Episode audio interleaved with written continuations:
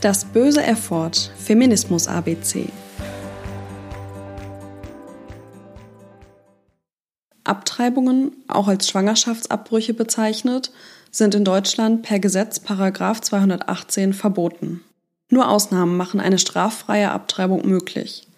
Es ist Gynäkologinnen nach wie vor verboten, neutrale Informationen über die Methoden von Schwangerschaftsabbrüchen zu veröffentlichen, laut Paragraf 219a, weil dies als Werbung gewertet wird. Die feministische Community setzt sich schon seit Jahren dafür ein, Abtreibungen zu legalisieren, zu enttabuisieren und den Zugang zu neutralen Informationen für betroffene Frauen zu erleichtern.